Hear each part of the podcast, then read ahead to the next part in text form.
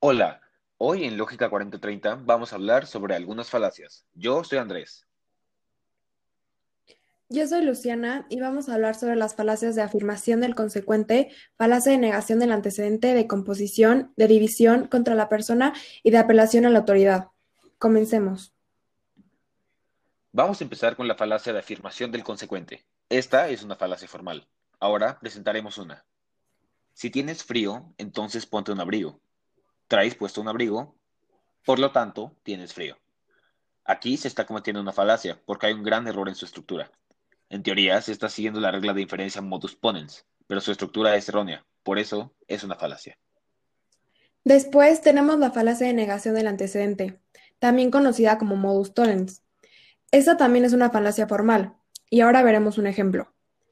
Si hace sol en la playa, entonces hay más gente. No hay gente en la playa, por lo tanto no hace sol. Se está cometiendo la falacia porque tiene un error en su estructura. Esta, en teoría, debería ser un modus tollens, sin embargo, su estructura es errónea, está al revés. Por eso, es una falacia. Ahora veremos la falacia de composición. Esta es una falacia informal. La falacia es la siguiente. Juan es de Costa Rica y quiere ser doctor. Pedro es de Costa Rica y quiere ser doctor. Julián es de Costa Rica y quiere ser, ser doctor. Por lo tanto, todos en Costa Rica quieren ser doctores. Aquí se está cometiendo una falacia porque se está tomando las propiedades de pocos individuos y se le está transfiriendo a todo un grupo. Así que no puede realmente sustentar la conclusión. Otra de las falacias es la falacia de división. Esta falacia es informal. La falacia es la siguiente. El equipo de fútbol Real Madrid ha ganado más campeonatos que ningún otro equipo. Por lo tanto, el mejor jugador de todos los tiempos es Vinicius. Se comete la falacia porque está tomando las cualidades del grupo y lo transfiere a los jugadores. Se va de lo general a lo particular, y en este caso sería que no porque el equipo sea muy bueno, sus jugadores lo serán. En este instante veremos una falacia informal, la falacia contra la persona. Este es el siguiente ejemplo. Pedro no puede opinar sobre el cine porque no ha visto Star Wars.